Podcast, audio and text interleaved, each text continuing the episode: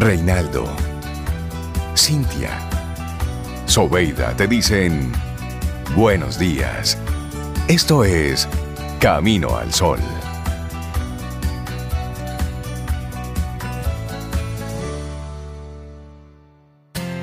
En Camino al Sol, la reflexión del día.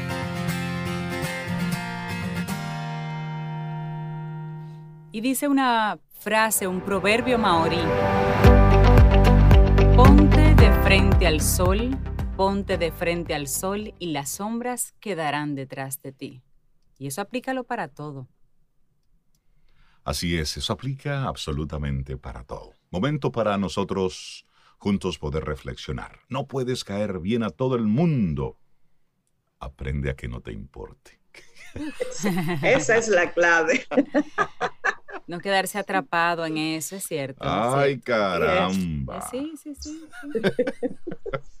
Mira, uno de los libros, uno de los libros más populares en Japón en los últimos años recoge unas conversaciones. Es unas conversaciones entre un joven insatisfecho y un filósofo que le enseña, ese filósofo, un filósofo de vida. Y entre otras cuestiones, le enseña el arte de no agradar a los demás. ¿Qué de tema? No agradar a los de demás. no agradar a los demás, y eso se enseña. Bueno, es un tema sensible en una cultura tan complaciente como la nipona, la japonesa. Pero este compendio de conversaciones ha entrado también en las listas de más vendidos en Estados Unidos y en España y se ha publicado como Atrévete a no gustar, por si acaso te interesa buscarlo, de Planeta de Libros, la editora. Bueno, el punto es que el maestro se llamaba Ichiro Kishimi, especialista en filosofía occidental y el traductor de Alfred Adler, uno de los tres gigantes de la psicología, junto a Freud y junto a Jung, Carl Jung. Y es precisamente el pensamiento de Adler lo que articula el diálogo con este otro joven, el joven insatisfecho, que se llamaba Fumitake Koga, sobre cómo emanciparse de la opinión ajena sin sentirse por ello un poquito marginado. Eso fue un debate socrático que mantienen a lo largo de las más de 260 páginas del libro con esa idea central. ¿Tú te imaginas? Sí, bueno. Óyeme. Y bueno, Y, y... todos los Sí, sí, lo tienes ahí. sí, todos los problemas tienen que ver con las relaciones interpersonales.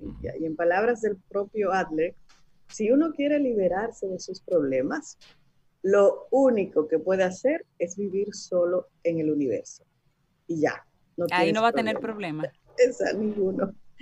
Dado que eso es imposible, al relacionarnos con los demás, sufrimos por algunas de estas razones. La primera, experimentamos un complejo de inferioridad respecto a quienes han conseguido más que nosotros. Conseguido más, entre comillas. La segunda, nos sentimos injustamente tratados por personas a las que amamos o ayudamos y no nos corresponden como esperamos. Y la tercera, intentamos desesperadamente complacer a los demás para obtener su aprobación. Y es precisamente ahí, en ese último punto, el que se ha convertido en una especie de adicción generalizada. Podemos verlo claramente en las redes sociales, donde colgamos posts buscando la aprobación de los demás en forma de likes, en forma de comentarios. Cuando una foto o una reflexión importante para nosotros obtiene un poco feedback, una poca retroalimentación, podemos llegar inclusive a sentirnos ignorados. También en las relaciones análogas, ahí muchos problemas interpersonales tienen el mismo origen. No obtenemos del otro lo que creemos merecer. El hecho de que no nos agradezcan suficientemente algún detalle que hemos tenido, por ejemplo, puede desatar el resentimiento y a lo mejor hasta enfriar una amistad. Así es. Y bajo este deseo de toma y da, hay una ansia de reconocimiento. Si el otro me da las gracias, si aprecia mi trabajo, si corresponde a mi favor con un acto amable, entonces me siento reconocido. Si eso no sucede, yo lo interpreto como que yo no hice nada y como si el otro no existiera para mí y yo no existiera para el otro. Y esta visión es un poderoso generador de problemas, ya que las relaciones nunca son totalmente asimétricas. Tú amas de una forma y no te aman igual. O más o Claro. menos o diferente, pero Sí, no, es igual. No son, no son simétricas. No son simétricas. Claro, sí, Hay sí. personas que disfrutan dando y otras que transmiten la impresión, aunque no sea cierta, de que no quieren recibir nada. Y eso provoca muchos malentendidos sobre Rey. Sumado eso al hecho de que cada individuo tiene una forma distinta de expresar su amor y su gratitud, que ya lo veníamos mencionando. Hay personas que verbalizan de manera inmediata y directa lo que sienten por nosotros. Te quiero, te amo, eres tan importante para mí. Otros lo hacen con el cuidado y con eso yo asumo que tú entiendes que te quiero porque por eso te cuido, aunque no te lo diga. Claro. Y funcionamos así. Sí. porque tienen menos facilidad para expresar amor y lo hacen entonces de una forma, como se dice, diferida. Sí. Y diferente a como tú lo esperas. Claro. es Que Correcto. no te quieran, es su forma de expresar. Pero Así todas esas opciones, Cintia, son correctas. Siempre que nos liberemos de la ansiedad de hallar esa comprensión inmediata y equitativa, como en un comercio en el que hay que cobrar de inmediato lo que se entrega. Las relaciones no funcionan así. Tal y como afirma el maestro Ichiro Kishimi, cuando una relación interpersonal se cimienta en la recompensa, hay una sensación interna que afirma que te he dado esto, así que tú tienes que devolverme esto otro. Ah, tú tienes Uh, que. sí. ah, Una transacción. cual, y eso es una fuente inagotable de conflictos. Claro. Es que más allá de las diferentes maneras de expresar afecto, nos encontraremos con personas que directamente no nos entienden o incluso no nos aprecian. Y eso está bien. hay que entenderlo. Hacer de esto un drama convertirá nuestro día a día en un campo abonado. ¿Para qué? Para los disgustos. La verdadera libertad incluye que no nos importe caer mal a algunas personas porque estadísticamente es un hecho de que no podemos gustar a todo el mundo. Dejar de preocuparnos por lo que los demás piensen de uno, especialmente los que no nos entienden, ese es el camino de la serenidad. Así es. Y cuando deseamos tan intensamente que nos reconozcan, vivimos para satisfacer las expectativas de otros entonces. Y eso lo dice Ichiro Kishimi, con lo cual ya no somos libres. Dejar de exigir contrapartidas y permitirnos vivir a nuestra manera, otorgándonos incluso el derecho de caerle mal a algunas personas, nos va a procurar libertad, Sí. paz mental y a fin de cuentas mejores relaciones con los demás, con los que sí gustan de nosotros. Claro, claro. Y mire, hay uno, un libro excelente, un ensayo más bien, de Miguel Ruiz, publicado en el año 1998, que aporta bastante a este tema que estamos conversando. Los cuatro acuerdos, que se llama este libro. Y la segunda ley de, ese, de esos acuerdos dice, no te tomes nada personalmente. Y este médico mexicano sostiene que para mantener el equilibrio emocional y mental, no hay que dar importancia a lo que sucede a nuestro alrededor, ya que cuando te tomas las cosas personalmente, te sientes ofendido y reaccionas defendiendo tus creencias y creando conflictos. Entonces haces una montaña de un granito de arena. Y él, y él sigue diciendo, Zoe, abandonar la necesidad de tener razón, dejar de gastar energía en intentar convencer a los demás que tienen sus propias creencias, resulta profundamente liberador. Quienes van por el mundo tomándoselo todo personalmente, ven enemigos por todas partes. Nunca pueden estar verdaderamente tranquilos. Siempre tienen cuentas pendientes que van circulando por su mente provocándoles sufrimiento. Y finalmente este autor de este maravilloso libro, Los Cuatro Acuerdos, dice, nada de lo que hagan o digan otras personas debería hacernos daño si se asume el siguiente axioma. Dice, nunca eres responsable de los actos de los demás, solo eres responsable de ti mismo. Me encanta. Así que fluye con lo que digan, con lo que piensen, tú no puedes controlar eso. Y esta reflexión que hemos compartido fue escrita por Francesc Miralles. No puedes caer bien a todo el mundo, aprende a que no te importe. Es ese es, el resumen. Rey, que Es- no te ya, que no te importe. Sí, que eso es normal, que eso está bien, que no pasa nada. Claro, con eso. claro. Ni bien ni mal es. Exacto. Eso Y ya. listo. Y así nosotros seguimos camino al sol. Contigo hoy, contigo siempre, camino al sol. Disfrutemos un delicioso café escuchando Camino al Sol.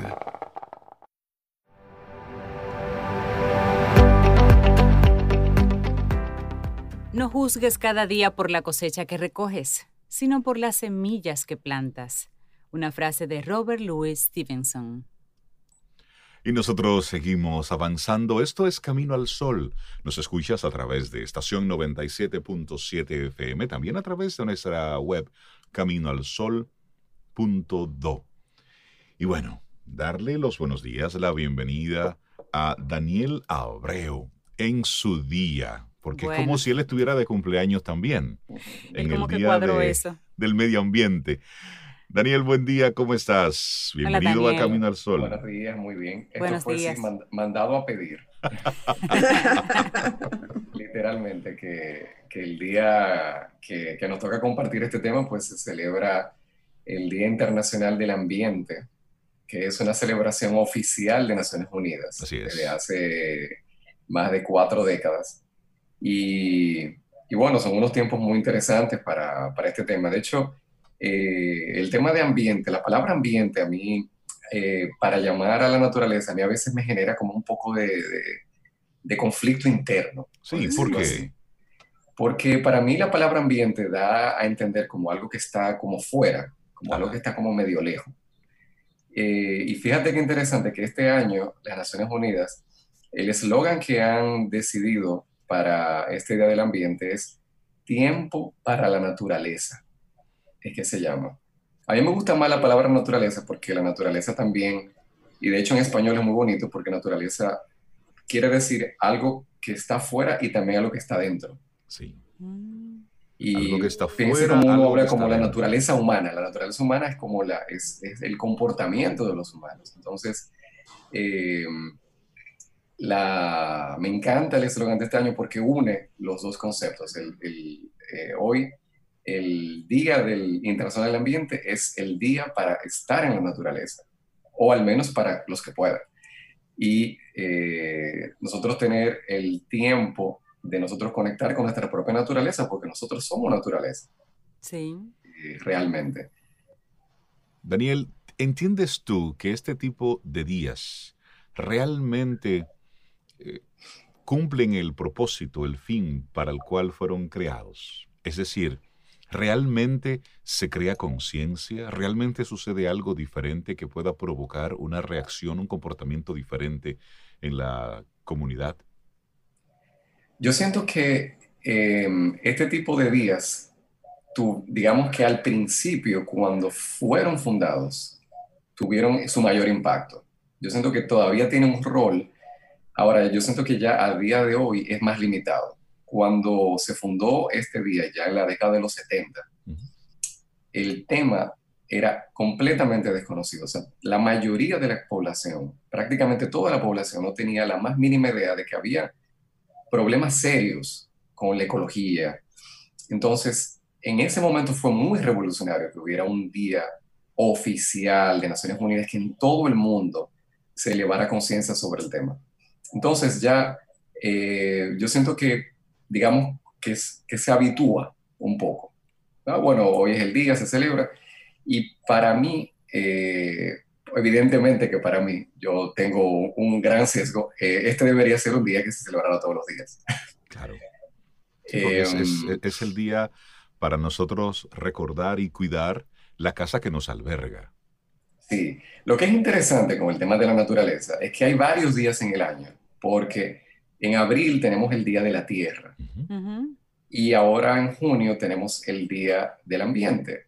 Y algún día podremos hacer un, hasta un foro para profundizar cuál es la diferencia.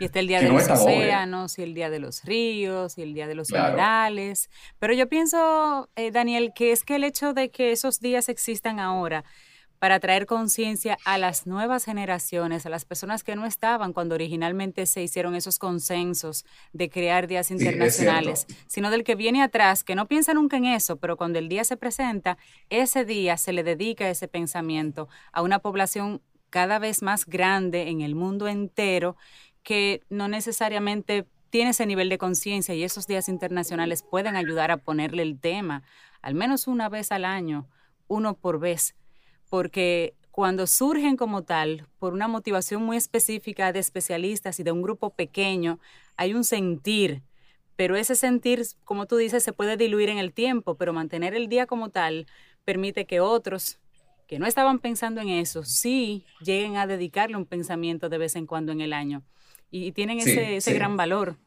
Claro. Sí, sí, eh, eh, es decir, eh, tienes completa razón de que estas celebraciones siguen teniendo un rol. Es como, es como un cumpleaños en el cual uno aprovecha para, para estar feliz, celebrar, estar con familia y recordarse, oye, yo debería juntarme más con mi familia, más a menudo, debería llamar a mis amigos. Tanto que me gusta estar con ellos y tampoco que lo hago. Eh, entonces yo siento que, que, es ese efecto. Qué bonito que estamos aquí. Uno siempre como que se acuerda, yo, pues deberíamos como juntarnos más. Más a menudo. Pero una vez, una vez te vas, olvidas ese pensamiento. Daniel, ¿cómo, ¿cómo nos encuentra la, la celebración de este día? ¿Podemos llamarlo celebración? Eh, yo, yo siento que, que hay, hay una... Eh, hay una reflexión agridulce, sobre todo en, República Dominicana, y hay una coincidencia a, nivel educativo, que es importante, le quiero mencionar, porque el día de hoy, 5 eh, de junio, pues coincide con una parte de la temporada de Vedas eh, en República Dominicana de ciertos em, animales que no se pueden pescar legalmente. Y este es un tema que, que también anualmente es un gran problema en República Dominicana. Y eh, pues coincide de que en este momento, por ejemplo, estamos en veda hasta el 30 de junio para eh, que no se puede pescar cangrejo ni langosta. Esto es importante porque eh, no todos los establecimientos cumplen esto. En este año muy peculiar, como la mayoría de restaurantes no pueden estar haciendo un servicio normal, digamos que eh, ha sido un beneficio colateral. un cumplimiento forzado. Porque ahí hay un cumplimiento dual, es decir, por un lado los, los pescadores, por otro lado están los restaurantes que lo ofrecen o los supermercados, pero por otro lado está el consumidor final. Es decir, es una triple conciencia que se tiene que dar. Que aunque eso esté disponible, consumidores hay, tú como consumidor, no comprarlos. No comprarlo. Y esto es importante porque ah, hay un, anda un video por ahí de un candidato presidencial, que voy a obviar su nombre, eh, en el cual está hablando con pescadores que acababan de pescar langostas en medio de la vida. Eh, entonces, esto, por eso este tema no es trivial y, no es un tema del pasado, no es un tema, eh, sino que es un tema que yo le hice llegar al equipo de campaña de, de ese candidato, ese video, y me consta que tuvo un efecto, o sea, había ignorancia, no, no, había, no, había, no había, o sea, vamos a apoyar a los pescadores y eh, el equipo técnico pues estaba como dormido. Entonces ahí, me di cuenta de la importancia de, de, la educación a todos los niveles, a todos los niveles, porque uno imaginaría que, que, digamos, a ese nivel hay todo un equipo técnico y, y no, pues no, pues como que no se enteraron. Eh, entonces es importante saber que estamos en veda y que a partir Daniel, pero, eh, pero expliquemos, porque a veces la gente no entiende por qué es que surge la veda, o sea, por qué hay veda, para que entendamos un poco. Pues, el, y aquí conectando, fíjate qué interesante la, el, eh, un, un, programa que hicimos recientemente con el tema de China, como eh, en, hace más de 2000 años en China seguían estas vedas similares, digamos, con especies que tienen allá, porque el concepto es muy sencillo. los todos los animales tienen un ciclo reproductivo y tienen un momento del año en el cual se están apareando o eh, digamos que las hembras se están eh, desobando o teniendo sí, desobando, eh, dando a luz sus, crías. Entonces, en este momento es el momento en el cual los cangrejos y las langostas, las hembras están desobando, es decir, es el momento en el cual están el futuro de la especie se, está garantizando. Y no solamente eso, sino que desde el punto de vista humano es el momento en el cual los futuros cangrejos y los futuros langostas que los pescadores podrán pescar en el futuro es que están naciendo ahora. Entonces, al momento de cuidar la especie de cangrejos y langosta, no solamente es un acto de amor a la naturaleza, sino también de inteligencia de negocio porque ese es el negocio del futuro. O sea, si, de sostenibilidad. ahora los huevos, no habrá lengua. Esto ya pasó. No sé si ustedes recuerdan que durante muchos años eh, el lago Enriquillo estuvo creciendo. Hay un dato. Sí, sí. Los dominicanos no saben y era, yo, yo estuve muy vinculado con ese proceso, y era que el agua del lago Enriquillo le estaba entrando agua dulce. Entonces, eh, yo recuerdo cuando eh, fui a la escuela que me hablaban de que el, el agua del lago Enriquillo es hipersalada. ¿Recuerdan de eso? Es un agua más salada que el mar. Pues resultó que durante varios años le entró tanta agua dulce al lago Enriquillo que el lago Enriquillo tenía el agua menos salada que el mar. Y eso provocó que especies de animales que no existían en el lago empezaran a aparecer. Y empezaron a aparecer unos cangrejos azules de una carne muy codiciada y se convirtió en una exquisitez donde mucha gente daba el viaje para la zona de la y solamente a consumir y a degustar esos cangrejos azules. Pues sucedió que acabaron con los cangrejos. Lo, lo, acabamos. O los cangrejos lo depredamos completamente. Lo ya no existen. No, no existen. Aparte de que ya las aguas del lago han estado, eh, digamos, el lago ha vuelto poco a poco a, sus niveles normales, está volviendo. Y eh, esos cangrejos de nuevo iban a desaparecer de manera natural porque la salinidad del lago no le iba a permitir sobrevivir. Más eh, los pescadores de la zona no permitieron que ese ciclo se cumpliera, pero no solamente eso, mi reflexión es que se quedaron sin trabajo. O sea, lo que estaba haciendo, tremendo negocio, porque de verdad que era, que era, era un, como era un animal tan inusual y, era hermoso, era, era un cangrejo hermoso de ver. O sea, que también podía haber sido una atracción turística eh, si le hubieran tenido la visión. Entonces, darnos cuenta que seguir estas vedas es tener amor a la naturaleza y también tener eh, lo, lo, que se llama sostenibilidad, el que si, si, nosotros vivimos de esto, tenemos que cuidarlo. Entonces, eh, hay otro tema, que, y por eso es el tema agridulce con, con, con, esta celebración de este año del Día del Ambiente en República Dominicana, y es que hay una especie muy especial de tortuga que nos visita eh, todos los años. Hay varias especies más. Esta es una muy especial, que es la tortuga tinglar. Sí. Que la tortuga tinglar es eh, una de las especies, y de hecho en, en algunos casos es la especie de tortuga más grande del mundo. Es una tortuga enorme, gigantesca, hermosa.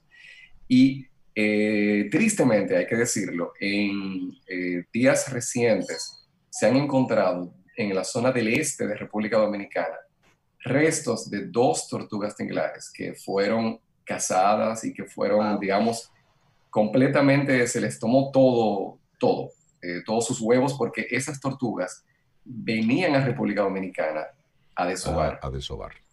Y la cantidad de años que toma para que una tortuga así llegue a ese tamaño. Sabemos que la tortuga es el animal más longevo del mundo.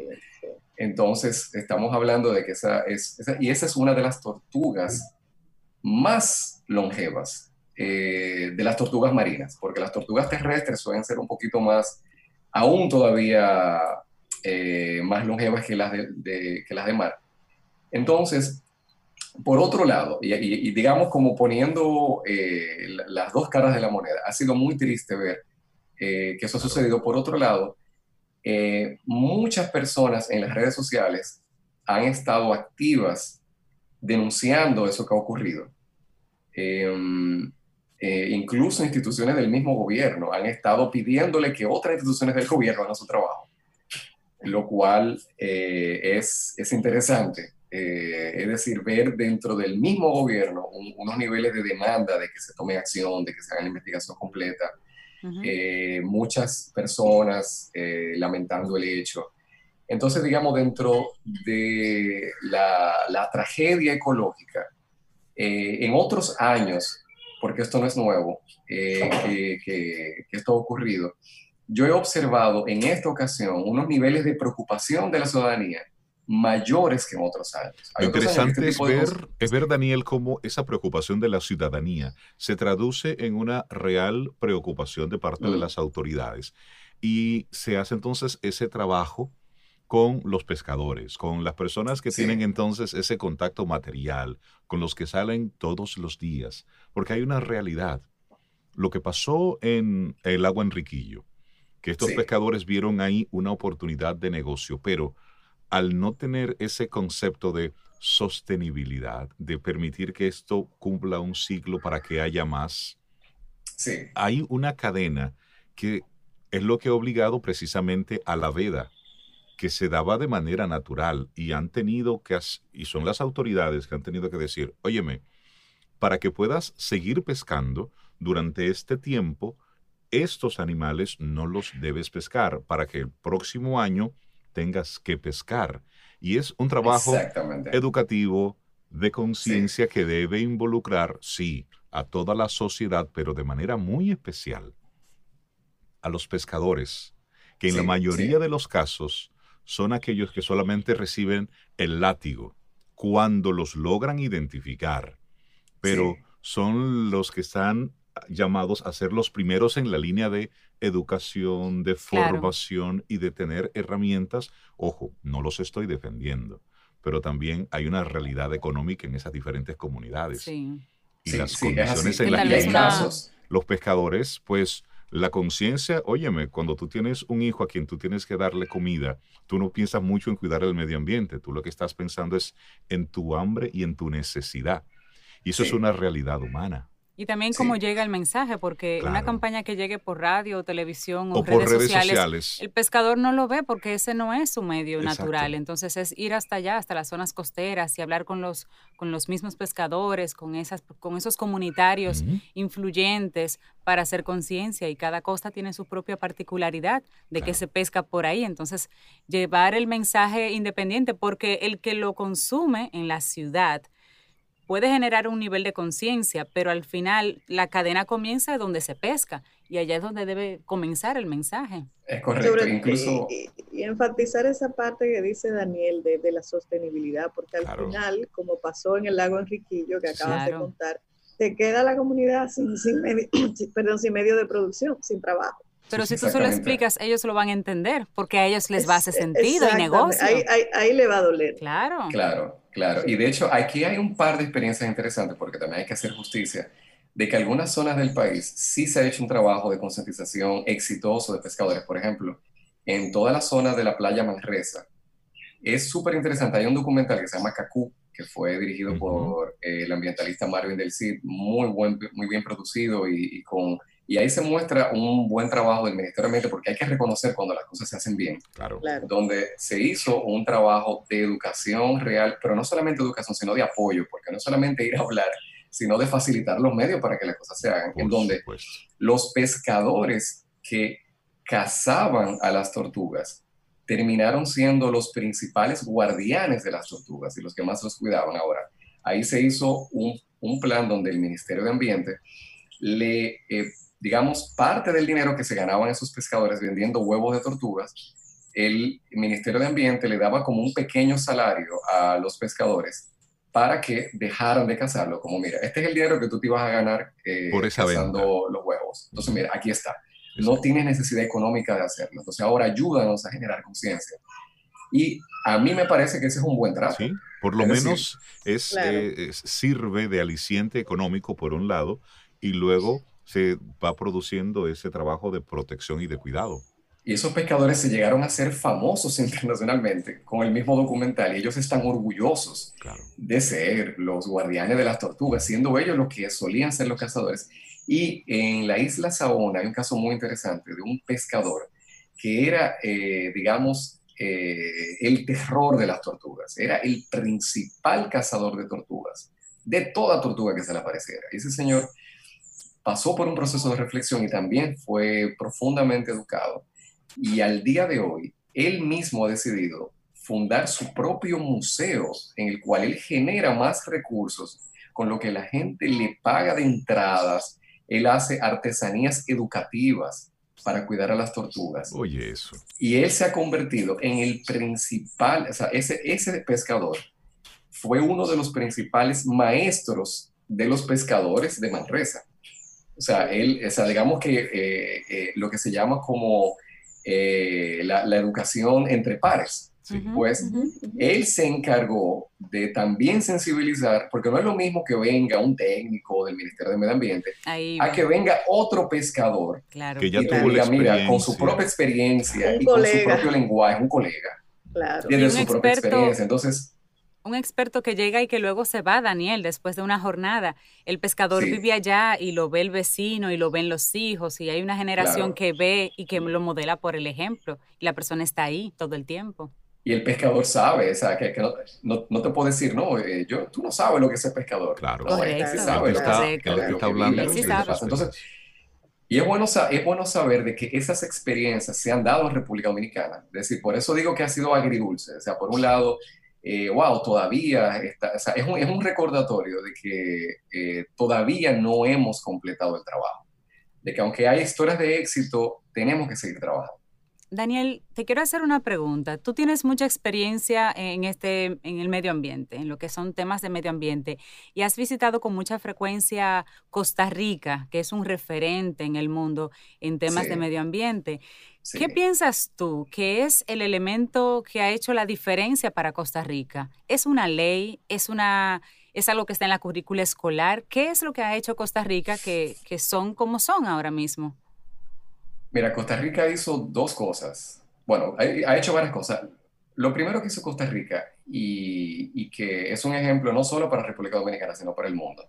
Costa Rica, en los años 50, o sea, estamos hablando ya hace bastante tiempo, decidió eliminar el ejército nacional del país, entendiendo de que eso era un gasto innecesario, de que ellos no necesitaban un ejército. Ellos sí tienen policía, ojo, y la policía de ellos es bastante completa. O sea, que no, no es que no hay sistema de seguridad en Costa Rica, sino no hay ejército para ello eh, pelear con otros países. Y eso es muy interesante porque Costa Rica estaba rodeado de dos países en guerra civil, Exacto. eh, que, que no es poca cosa.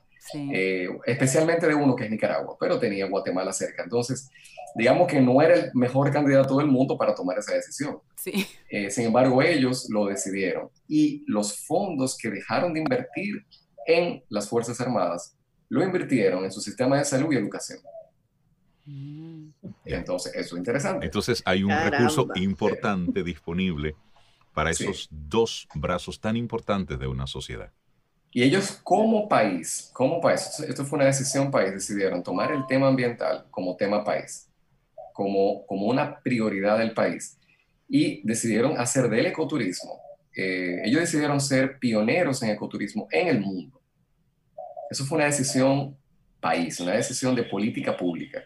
Al punto, o sea, fue tan así de que los billetes de Costa Rica la mayoría de países del mundo tienen a los padres de la patria, Exacto. tienen monumentos, tienen cosas Sí. así. Sus héroes. En Costa Rica, lo que tienen los billetes de Costa Rica son eh, los animales endémicos de Costa Rica, las plantas endémicas de Costa Rica.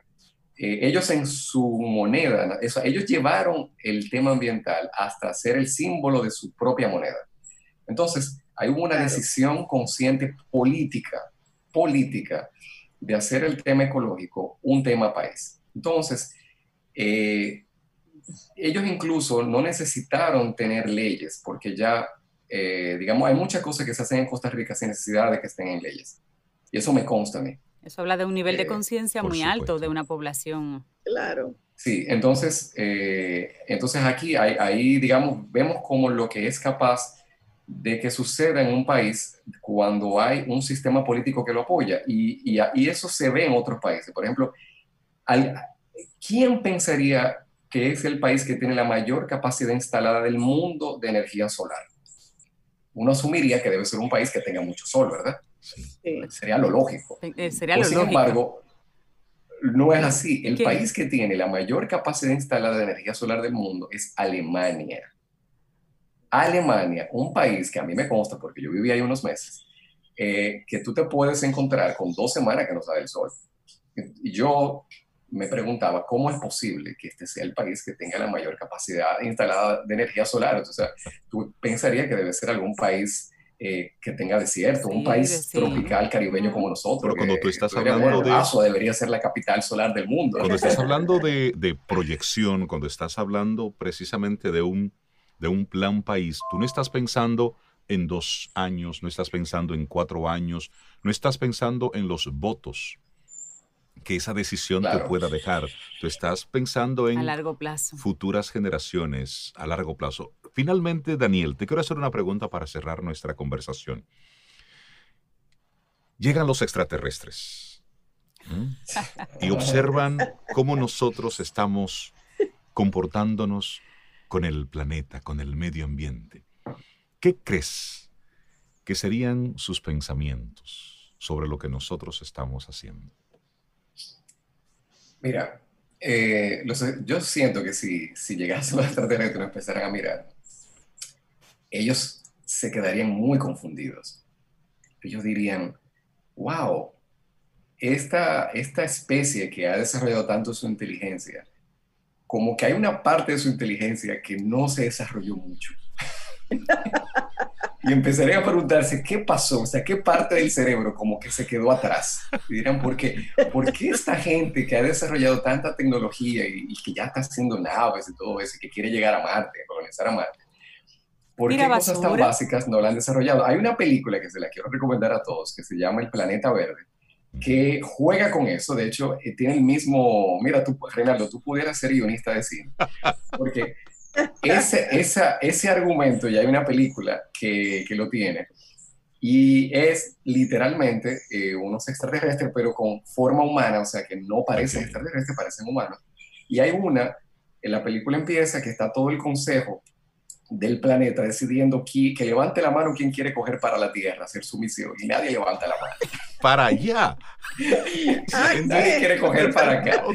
Entonces, mandan a una que, que viene secretamente, no se lo dice a nadie, porque su tatarabuela era terráquea. Entonces dice, bueno, yo quiero conocer a mis, a mis ancestros, eh, de dónde vienen, eh, y coge para acá, y entonces se queda sorprendida como, y termina encontrándose que la gente más evolucionada que ella se topa en la Tierra son los aborígenes de Australia Esos son Cuando- los más cuando- avanzados. lo más avanzado, porque dice, oye, e- este tipo, eh, en la película, ¿no? De Stanley, que, que se comunican telepáticamente, bueno, que de hecho hay muchas historias Sí. que los aborígenes de Australia se Ajá. comunican telepáticamente, que hablan con la tierra, Sí, sí. eh, que viven felices, Sí, hay ahí, muchas historias tranquilos. bonitas para ellos. Entonces es súper interesante esa reflexión. Ella cae en París. Es una película francesa, entonces ella aterriza en París y se queda, ¿pero qué, qué es esto?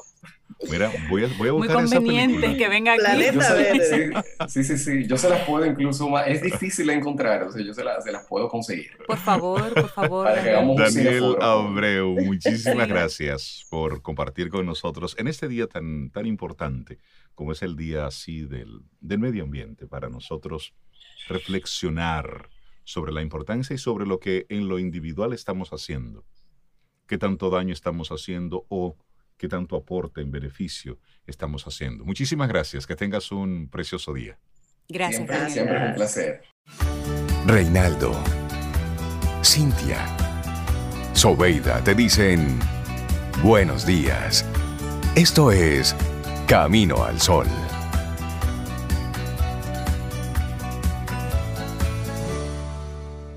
Darle los buenos días o las buenas tardes o las buenas noches. Oye, esto de la, de la comunicación a cualquier hora, del streaming, esto es como, Eso me encanta. Me como encanta. que es chévere. Sí. Bueno, pero vamos a darle la bienvenida, los buenos días a Melissa Moya, nuestra profesora, nuestra teacher de apreciación musical. Buen día, Melissa, ¿cómo estás? Hola, Hola, Hola, Melissa, ¿cómo estás? Buen día. estoy bien, gracias a Dios. A mí Qué también bueno. me gusta mucho esto de la comunicación virtual. Claro, porque tú sientes que tú llegas a la otra persona en el horario oportuno. Ya no es en el que tú pones, sino en el horario Óyeme, el yo siento quiere. que yo también puedo tener como una especie de bilocación. O sea, Ajá. de aquí yo estar vestida normal y entonces Sí. abajo en pijama, por ejemplo. Eso es Sí, Chévere. eso es. Hay Eso. muchos beneficios, sí. Sí, el asunto para fines de medios de comunicación es Ajá. estar claro cómo uno está vestido por Sí. algunos Claro. movimientos. Sí, sí, sí. Porque Ah, ya han claro. sido varios los la cámara. presentadores de televisión que han mostrado algunas partes de su cuerpo precisamente por esa por esa comodidad. Yo vi el aquí video. arriba están bonitos y allá Sí, abajo yo vi el video de un presentador que le estaba chaqueta, corbata, Sí, camisa, sí. todo muy bien aquí arriba. Y abajo era como unos Unos boxers. Y él tenía una de las piernas encima de la silla mientras él Además. chequeaba la computadora y se ponía al Te aire. Y eso salió al aire, arriba, ese muslo ahí, esa pierna. Bonito arriba y cómodo abajo. Ese muslo vellú. Es- Ah, y además también los fondos, señores, los fondos. Ayer Sí. veíamos una, una entrevista con un experto también, señores. Ay, y más sí. atrás una señora así como que tenía sueño. Ella estaba ¡Wow! estirándose, Estira- sí, en televisión nacional. Pero tenemos a Melissa Moya para hablar hoy sobre la música en la antigua Mesopotamia. Melissa Ay, está me bien, lleva ya tiene una guitarra. Melissa, a la escuela. Sí. Sí. Y, y Bueno, me lleva, y me ¿ustedes lleva hasta una película. Ajá. Esto me ¿Perdón? lleva, me lleva a una película. Sí. La película. Babel con Babel. Brad, Oh, Brad Pitt. Pitt y Kate Blanchett. Que la música de toda la película era música eh, sí, básicamente de esa época de Sí, inspirada en esa época, con los ¿Y cómo es la instrumentos originales y todo eso, sí. Ya la vamos a conocer. Claro. Pues hoy la vamos a conocer y entonces vamos a poder más fácilmente entender por qué en este tipo de películas se dan eh, ciertas características propias eh, de la música que, bueno, permiten a uno situarse en esas culturas. Sí, Lo primero es recordar, eh, estamos en el recorrido de la música en la antigüedad. Entonces, estamos pasando por las civilizaciones antiguas. Ya pasamos en el episodio anterior por China. Y entonces hoy ya vamos a la civilización de Mesopotamia. ¿Qué pasa con Mesopotamia? Es una tierra en que convergen diferentes culturas. Eh, nosotros estamos hablando ya en la, en la etapa de la antigüedad hacia los 3.000, 4.000 años antes de Cristo aproximadamente. Y bueno, eh, Mesopotamia significa tierra entre ríos. Eh, recordamos que esta civilización estaba entre los ríos Tigris y Éufrates, y bueno, de lo que ahora forma parte Siria e Irak. Y aquí hay, se dan muchas eh, culturas, muchas, y nosotros también en la música, en los instrumentos musicales, tenemos influencias de diferentes culturas. Nosotros tenemos los sumerios, eh, por ejemplo, nosotros tenemos, eh, aquí es cuando, aquí es cuando se dan también los acadios, los, ba- los babilonios, y hacia el 4000 años antes de Cristo que se empiezan a desarrollar las ciudades auténticas. Recordamos que ya en esta etapa ya estamos, o sea, eh, ya ha pasado lo- la- las civilizaciones que se empiezan a hacer porque ya se ha, se ha venido desarrollando lo que es la piedra, el trabajo sobre piedra, eh, también eh, bronce, y nosotros vamos a encontrar todos esos materiales en los mismos instrumentos y también vamos a encontrar muchas inscripciones, o sea, eh, restos arqueológicos con tablillas, que nos han permitido a nosotros descifrar cómo era la música en aquella época, porque era una cultura que reflejaba en sus pinturas, en su arte, en sus inscripciones, lo que ellos hacían. Mm. Entonces, ya con la invención de la escritura, que viene datándose alrededor de 3.000 años antes de Cristo, ellos tenían un sistema de escritura cuneiforme, la primera que, que aparece, eh, ya nosotros comenzamos a tener registros de incluso de, de partituras musicales. Entonces, eh, también con todo esto nosotros podemos descubrir cómo era más o menos la música en aquella época.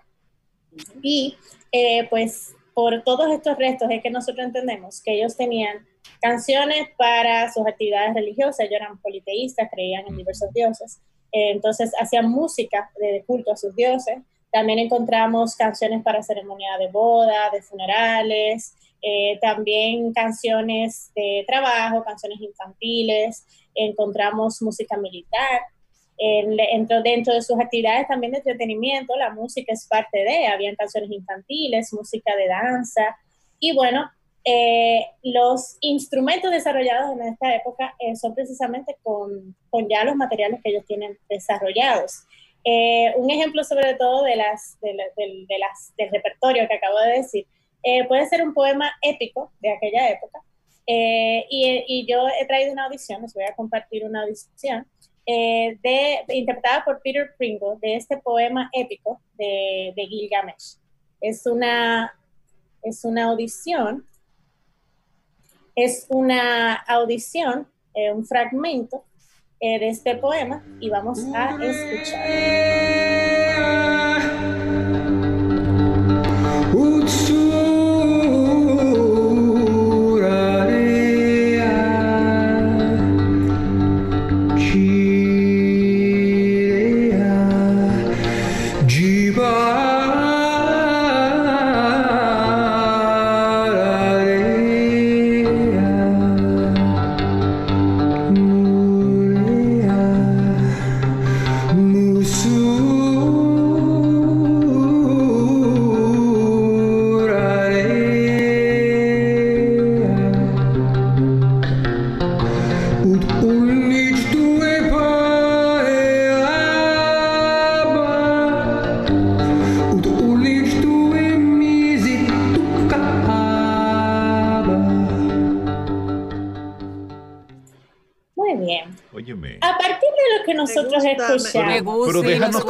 Porque está Ay, chévere eso. No era preguntarle, era una pregunta de Ah, examen. ahí viene la profe. Ahí viene pregunta. Ella se pone Era examen. Mío. preguntarle. Eso que escucharon, ese instrumento de fondo, ¿a qué más o menos le daba? Bueno, ahí suenan cuerdas. Exacto, un instrumento de cuerda. De cuerdas. No voy a decir Eh, nombre, pero instrumento de cuerdas, ¿no? Sí, También tiene cuerdas. claro. Sí, un instrumento, evidentemente. No sabemos cuántas, Cuerdas, pero- Pero tiene cuerdas, ¿no? Arpa Yo o no sé, sí. Por cierto, Melissa, ¿tú sabes? ¿Nos pudieras compartir de qué se trata? Sí, ¿Qué por favor. Claro que sí. es?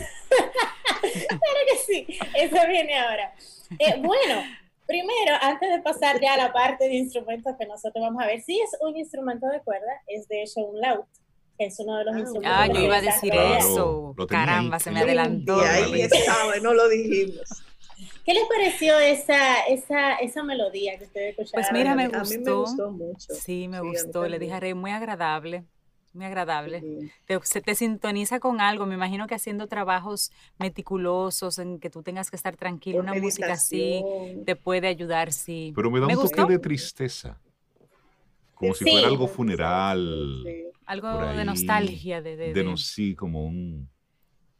Ah, Pues dime. qué bueno que mencionan eso, porque justamente le- eh, les había dicho que este fragmento es basado en el poema épico de Gilgamesh. Ajá. Entonces, eh, uno de le, le voy a leer un pequeño eh, fragmento, Fragmento, de ese poema, traducido al español, por Ok. supuesto, que dice, las lágrimas corren por la cara de Gilgamesh, al tiempo que dice, voy a recorrer un camino por el que nunca he andado, voy a emprender un viaje desconocido para mí.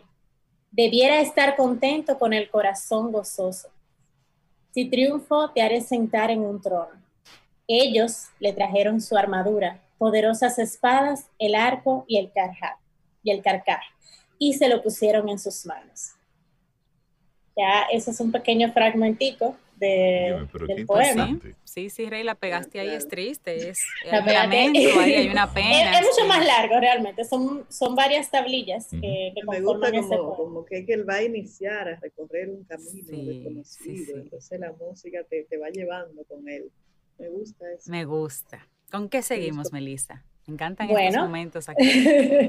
bueno, eh, lo primero es que esto es una de las partituras más antiguas. eh, fue encontrada eh, precisamente en, en Irak y eh, está inscrito en tablillas de arcilla, como les había mencionado anteriormente.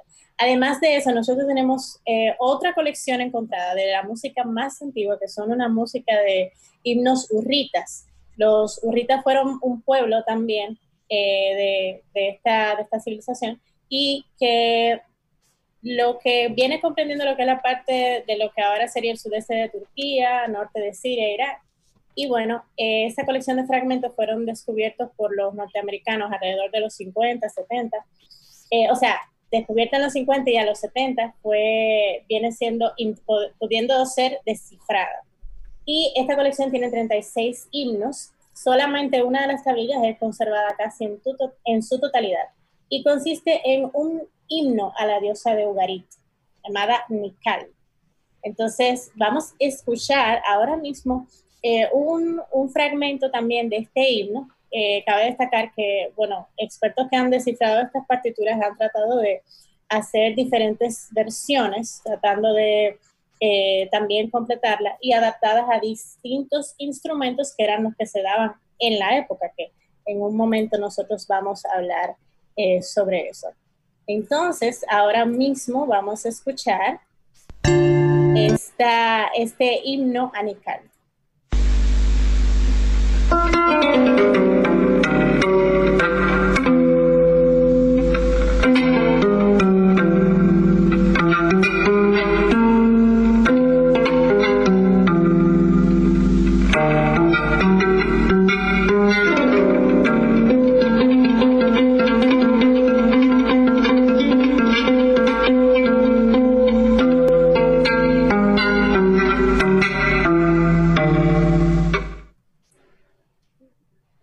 Pareció Me gusta, me gusta. Seguimos con cuerdas me ahí. gusta también, sí. Sí, sí, sí. Pero sí. un sonido fuerte, una, una cuerda como fuerte. Y en esa época no, no, físicamente como no habían- gruesa.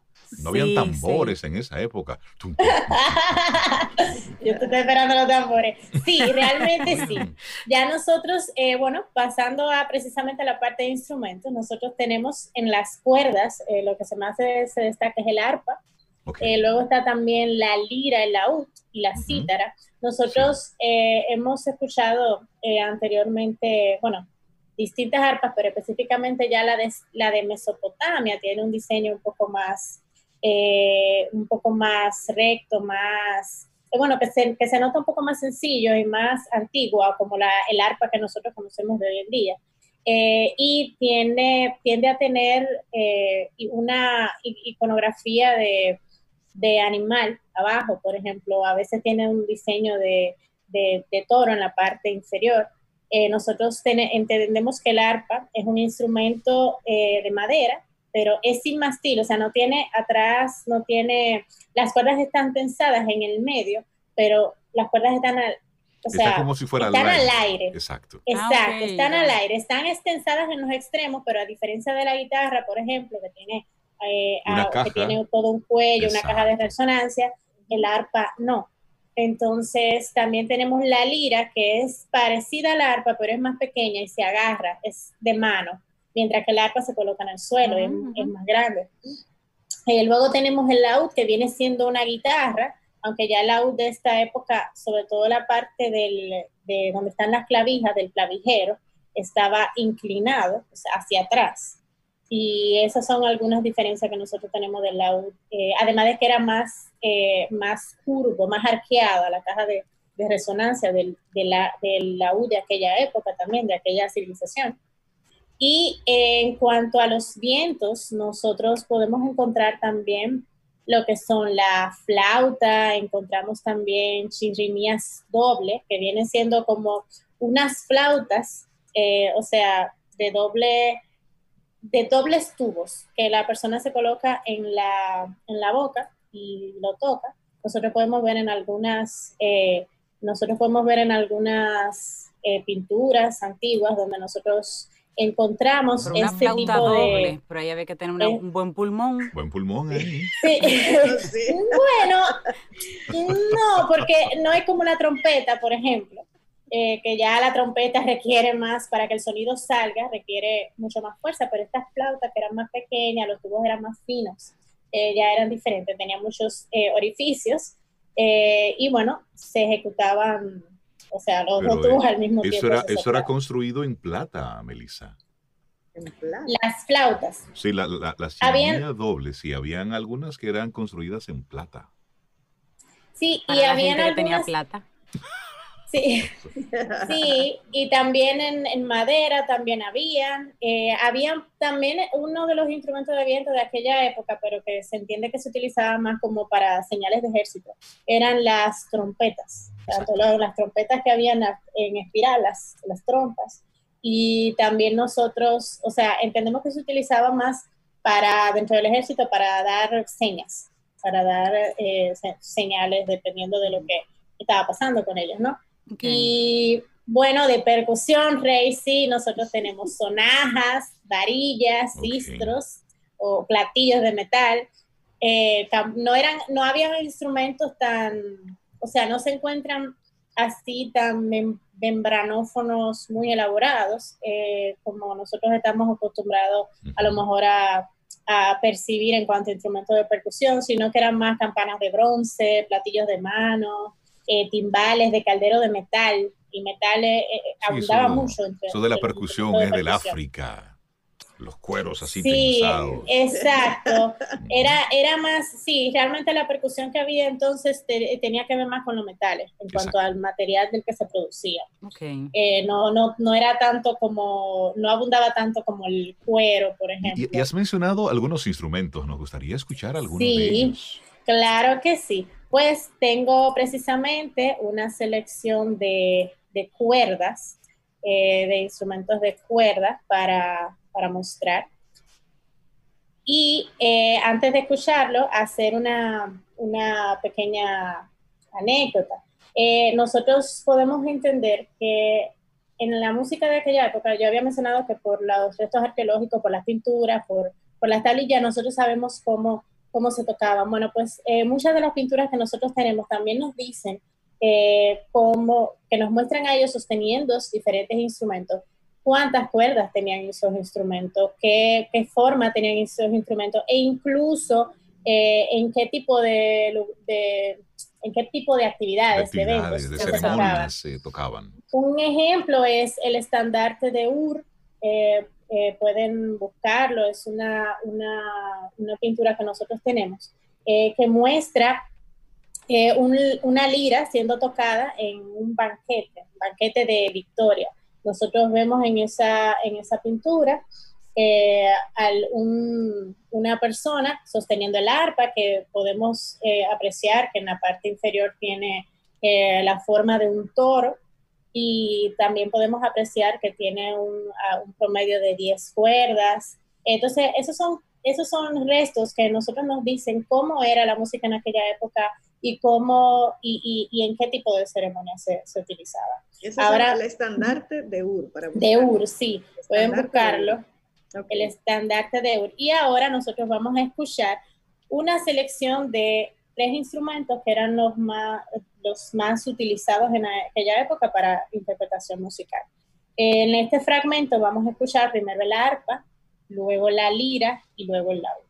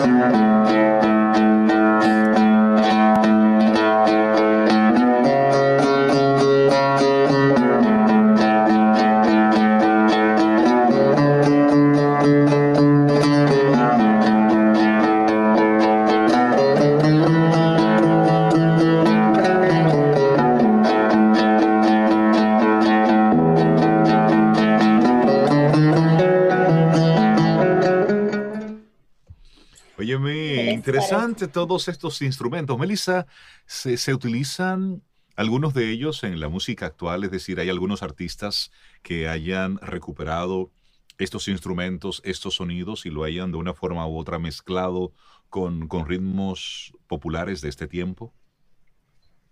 Bueno, es algo que no solemos ver mucho en la música occidental.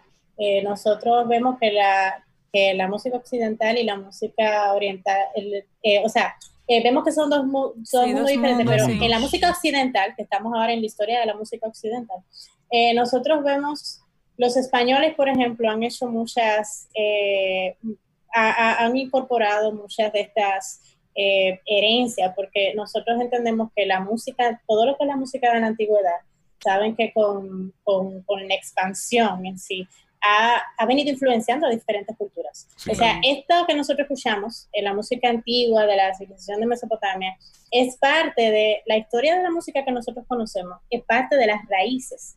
Y a medida que los pueblos se van, eh, se van, por decirlo así, como eh, conviviendo, se van juntando, va pasando un proceso de transculturación a través de los tiempos, nosotros vamos heredando estas cosas. Claro. Eh, sí nosotros podemos percibir eh, en la música española de manera más, eh, quizá más fuerte, estas influencias del, tipo de música que nosotros vemos hoy, la música de la civilización antigua de, las civilizaciones de Mesopotamia. Eh, pero, pero sí hay algo, y es que, por ejemplo, si se fijan en la armonía de, esa, de eso que nosotros acabamos de escuchar, ya en aquella época hay registro de que se utiliza una escala diatónica y de que también existía en aquella época la escala armónica, menor armónica, que es la que suena así.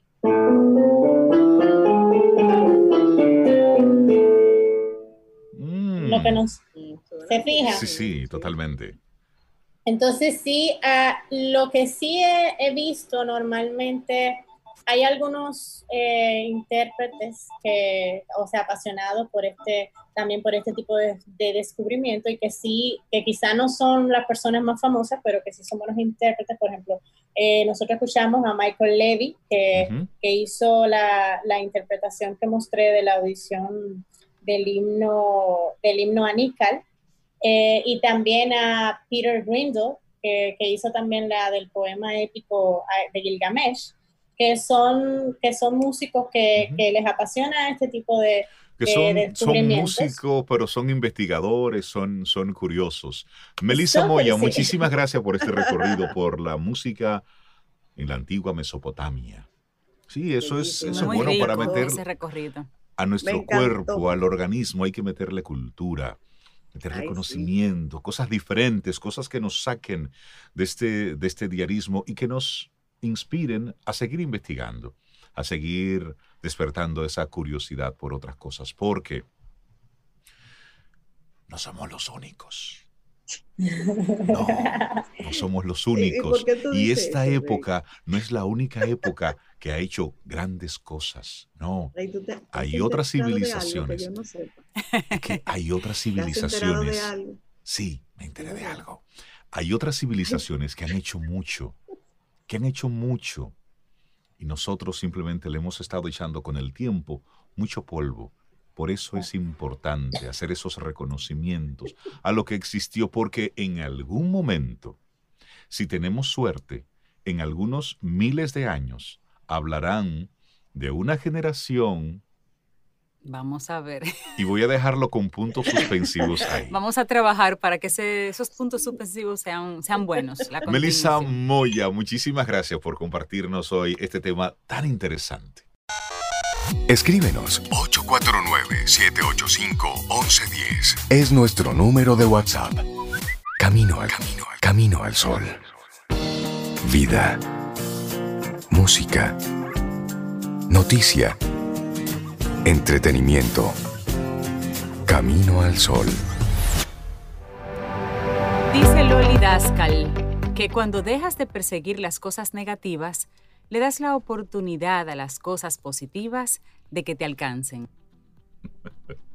Claro, tú quieres que pases cosas buenas. Dale la oportunidad a ese tipo de cosas. Claro, claro. Y nosotros seguimos avanzando en Camino al Sol y le damos los buenos días, la bienvenida a una persona que sé que en estos últimos meses ha estado sintiéndose validado en algunas cosas.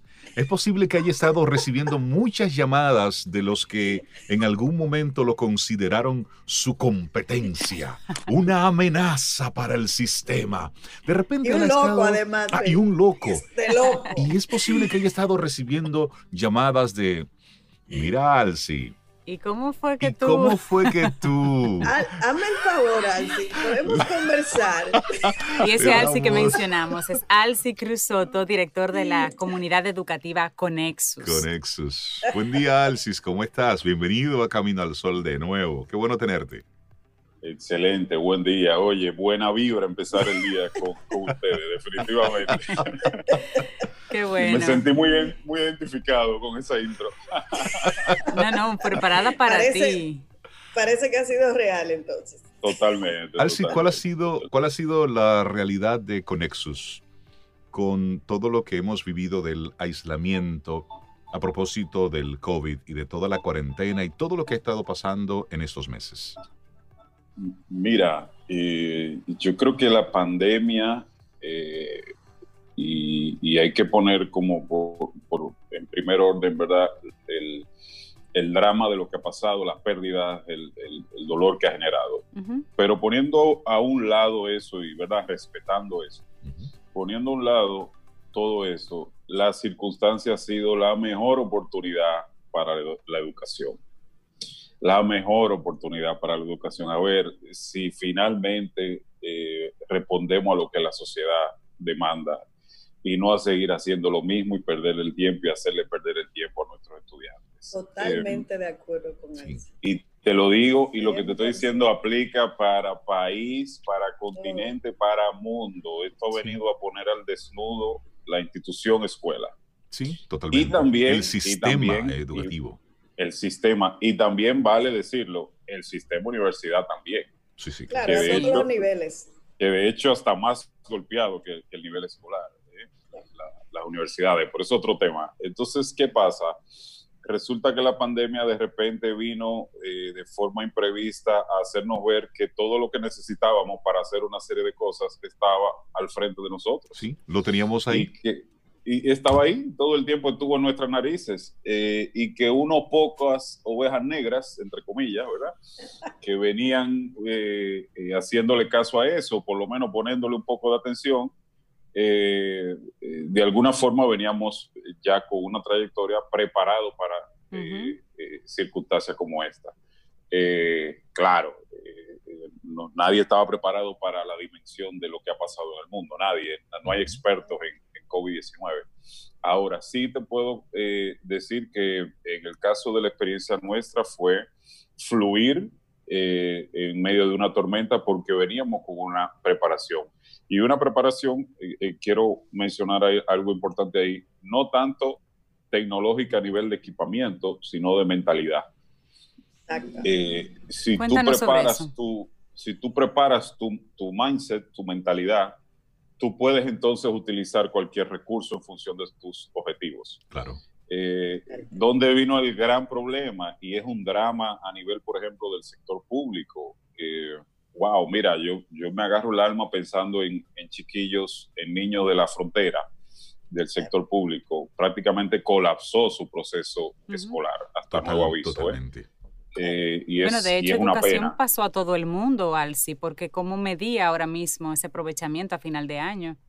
Claro, claro, claro. Es, es, es una pena realmente. Ahora, es una gran oportunidad para finalmente cambiar todo lo que venía se, eh, lo que se venía dando una, una resistencia al, al cambio.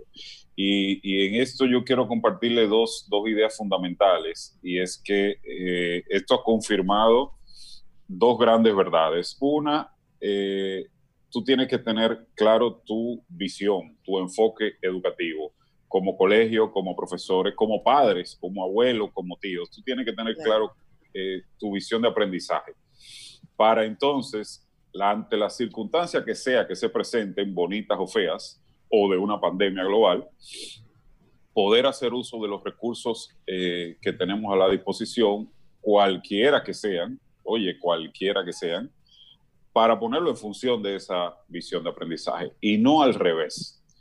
Eh, porque, bueno, muy sencillo, si yo tengo claro lo que quiero lograr a través del dispositivo porque estoy en cuarentena, no importa que sea Zoom, no importa que sea Teams, no la importa plataforma que sea no importa. Claro. No importa que sea la plataforma que sea. Eh, de hecho, es, eh, es literalmente el medio. Si yo tengo claro el propósito para dónde voy, lo que hay en el mercado, que siempre va a ser mucho en materia tecnológica y que siempre se va a estar moviendo en materia tecnológica, lo pongo en función de, ese, de esa visión eh, educativa o de aprendizaje que, que tengo. Mira, a mí me hizo mucha gracia escuchar unos padres el día pasado eh, que tienen hijos eh, adolescentes, pero tienen pequeños, contándome cómo se la estaban ingeniando para que eh, la niña de cuatro años pudiera seguir aprendiendo, porque la institución donde la tenían no estaba en condiciones de darle, de continuar el, proceso. Entonces ellos, como padres, en medio de una cuarentena, como a muchos en nuestro país le ha pasado, teniendo que darse cuenta de lo que es ponerse en los zapatos de eh, los profesores por un ratito, ¿verdad? Y teniendo que comenzar a hacer uso de tecnología, pero cuando comenzaron a ver todo lo que aparece a nivel de apps para preescolar, eh, a nivel de plataforma, dijeron, oye, pero ojalá yo... Todo eso está ahí. Que estaba ahí todo el tiempo. Todo el tiempo ahí. de hecho, mira, escuchándote, Alci, recuerdo que cuando lanzaron el iPad, como producto, su primer enfoque fue hacia el sector educativo.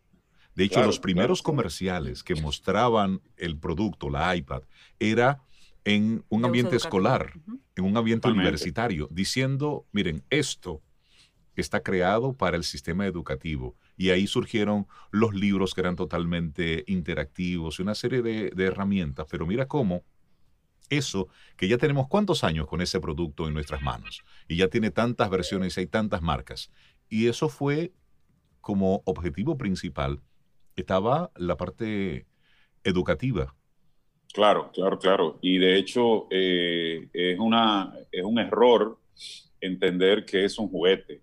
Es un error entender que es solamente para entretenimiento. Que es para ver videos que para seguir youtubers, que para chismear en redes para, sociales. Para, mantener a, los chicos ahí entretenidos. Mm. Y peor aún, y, y, aquí le pongo un poquito de carga ahí a los padres, peor aún cuando con eh, niños lo utilizamos como decimos popularmente, como a manzaloco. Sí, Agarra ahí Para, para yo poderle poner atención a otra cosa. Bueno, la mayoría de, de, los colegios, Alce, prohíben que los chicos vayan con sus tabletas y demás al aula, se la quitan.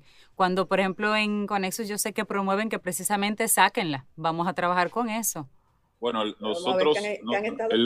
Mira, el modelo nuestro desde el 2012, wow, ya, desde el 2012 es que el colegio te da la tableta, eh, incluida en la colegiatura, con tu nombre grabado, donde están los libros eh, en formato digital ahí.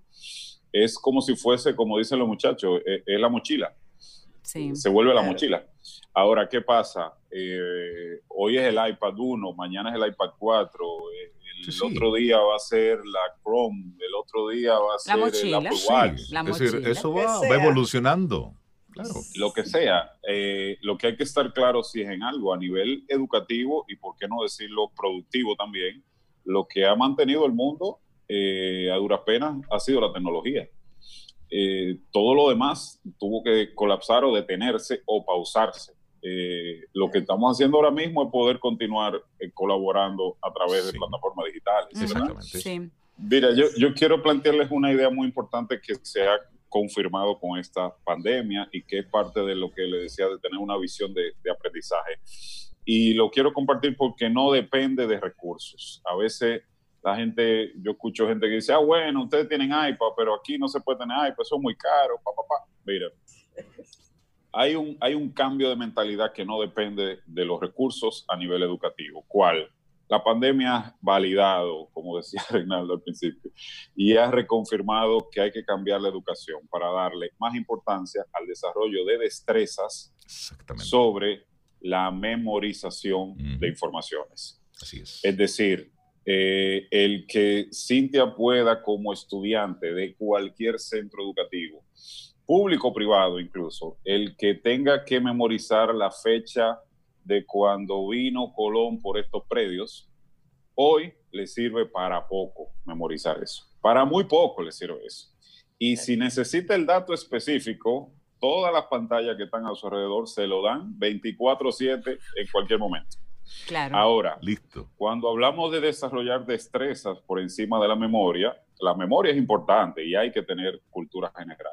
Pero cuando hablamos de destrezas, hablamos de cuatro grandes destrezas para el siglo XXI, que son pensamiento crítico, creatividad, colaboración y comunicación. Eso. Si tú hoy en día, en el siglo XXI, y más el post-COVID, post-cuarentena, tú no desarrollas esas cuatro destrezas, no sirve de nada lo que puedas tener guardado en tu memoria. De absolutamente nada. Y, el mercado laboral te va a sacar. Y ahí es bueno, y ya lo mencionabas, el mercado laboral. Las últimas encuestas que han estado haciendo grupos empresariales en nuestro país sobre qué le falta a ese profesional, a ese licenciado, ingeniero que están saliendo de nuestras universidades, son específicamente esos cuatro puntos, Alcis, que tú has estado compartiendo. Sí. Comunicación, ese, esa creatividad, ese trabajo, en, equipo, y ese pensamiento crítico. Claro, que son las habilidades blandas en las que ellos entonces invierten en su gente. Pero Alci, tú como, como centro educativo, como comunidad educativa, tienes que guiarte por unos lineamientos que el Ministerio de Educación da. O sea, hay una currícula que se debe respetar. ¿Cómo ustedes han podido sortear para que se cumpla la currícula, pero la versión con Nexus? O sea, ¿cómo, ¿cómo ustedes han podido manejar para que la virtualidad, la forma, el modelo tuyo, que es muy distinto al, al, modelo tradicional en República Dominicana, cumpla los requisitos de que el conocimiento que se espera o que el ministerio em, exige, exige se dé, pero agregando los elementos que Conexus entiende importantes para los estudiantes? Eh, claro, bueno, mira, para explicarlo el detalle necesitaríamos 24 eh, programas, pero te pongo, te pongo La versión corta. No, pues te pongo un ejemplo la versión corta. Mira, eh, si en el contenido a nivel curricular se establece, voy a tomar el mismo ejemplo de Colón en sociales, se establece de que hay que hablar de, la llegada de la colonización de los españoles a América. Ese es el contenido, ¿verdad? Eh, lo que nosotros cambiamos es el abordaje de ese contenido. ¿Cómo? Facilitando, o mejor dicho, priorizando que más que memorizar ese contenido, tú trabajas el contenido, pero aplicando eh, problemas y proyectos que te permitan desarrollar destrezas. Ejemplo, eh, yo tengo dentro de ese programa el contenido de Cristóbal Colón llegando a estos predios de América. Entonces, eh, yo voy a tomar ese contenido abordándolo en hacer que mis estudiantes puedan analizar cómo en la actualidad, para tú hablar de supermercados en nuestro país, estás hablando de franquicias españolas, de familias españolas que dominan prácticamente ese ámbito. Entonces yo te estoy empujando a que tú tengas que esa, ese contenido, tocarlo, pero abordándolo, trayéndolo a la actualidad, para empujarlo hacia el pensamiento crítico. Entonces tú dices, espérate, mira, hoy tenemos una, por ponerte un ejemplo, chicos, eh, estudiantes, hoy tenemos una, una, llegada de los españoles actual distinta, no en la, en la la Santa María, sino en tales y cuales cuales y cuales eh, supermercados donde, de donde dependemos en alimentación eh, una gran parte de la población. Entonces, lo que cambia no es el contenido, es el abordaje que yo estoy haciendo. Un poco de, causa-consecuencia. Claro, entonces, ¿qué pasa? que, eh, el abordaje cambia porque yo te lo estoy trayendo a la actualidad, a algo más tangible y cotidiano de tu vida, para que pueda aterrizarse ese contenido, no en una simple eh, memoria, sino en que puedas aplicarlo. Y en este caso sería, bueno, eh, ya hemos abordado este contenido de esta manera, ahora le toca a ustedes, estudiantes, eh, Reinaldo y Cintia, diseñar en su dispositivo un collage donde expreses cómo tú crees que la cultura de los españoles se puede palpar en las franquicias de supermercado de Santo Domingo. Mira por dónde va la cosa. Mira por dónde va la cosa. Que yo estoy empujando con ese abordaje metodológico, que no sea que te aprendas el dato, sino que tomes el contenido, lo proceses y tengas que crear algo nuevo. ¿Qué es lo que nos hace eh, aprender hoy en día? Tener que procesar la información, no tener acceso a ella. Acceso a ella tenemos ilimitado.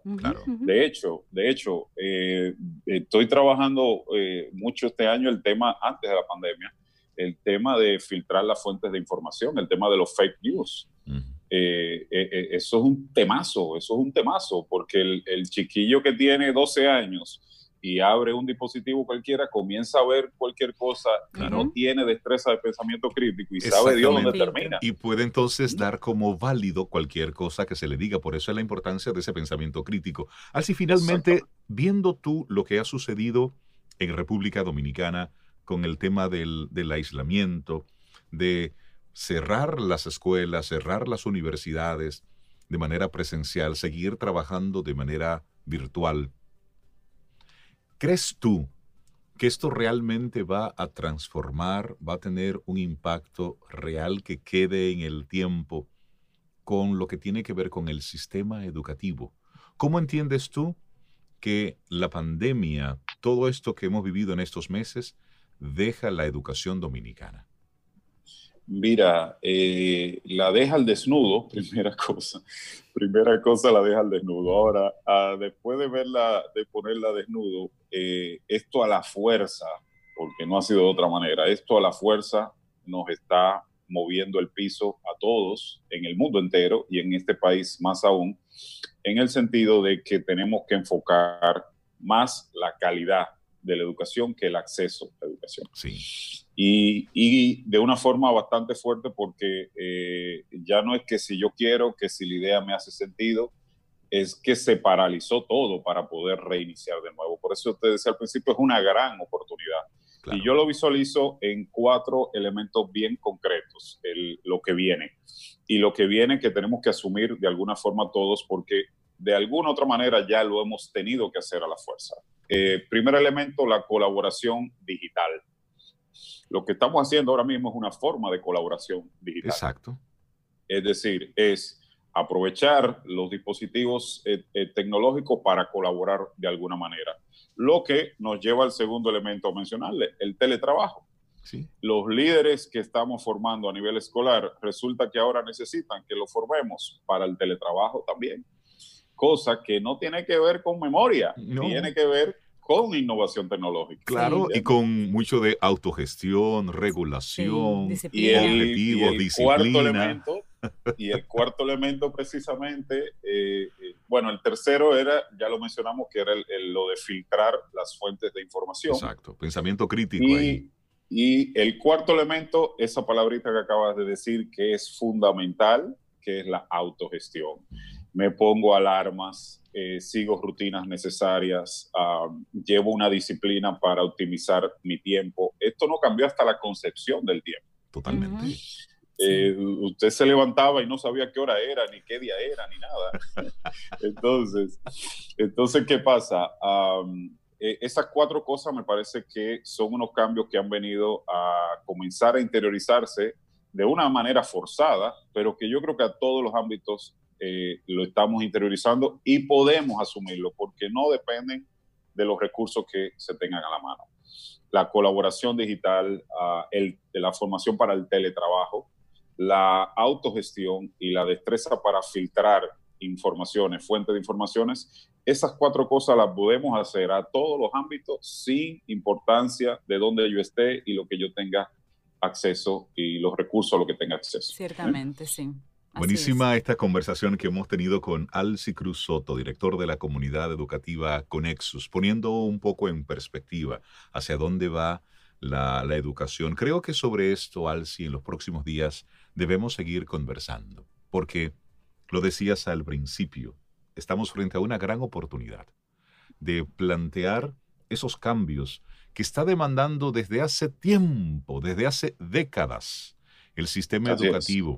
Porque no debemos olvidar cómo fue que surgió el sistema educativo tal cual lo conocemos ahora, bajo qué ambiente económico, bajo qué ambiente social, bajo qué ambiente cultural. Sí, sí, sí, sí. y y todo sería- eso cambió. Y sería buenísimo, Alci, si podemos tener una próxima intervención con alguno de tus estudiantes que nos diga de primera Ah, mano perfecto. cómo ha sido el COVID y la educación a distancia con ustedes eh, como comunidad educativa, con ciertos pasitos que ustedes ya tenían avanzados. Y, y tú, tú nos decías, Excelente, cuenta eh, con eso, cuenta con eso. y tú nos decías en la introducción que la asignatura que ellos más han extrañado recibir presencial, ¿cuál ha sido?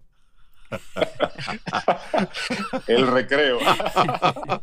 Eso no Pero mira, cambia. Pero mira, es importante mencionar eso. Fíjate que eh, es importante mencionarlo. Eh, lo que esta generación más valora del recinto no es el contenido, No, es es la la interacción. socialización. La interacción Es social. la socialización, porque ellos saben que el contenido lo pueden manejar de manera digital. Exactamente, ¿Eh? es un asunto de, de forma.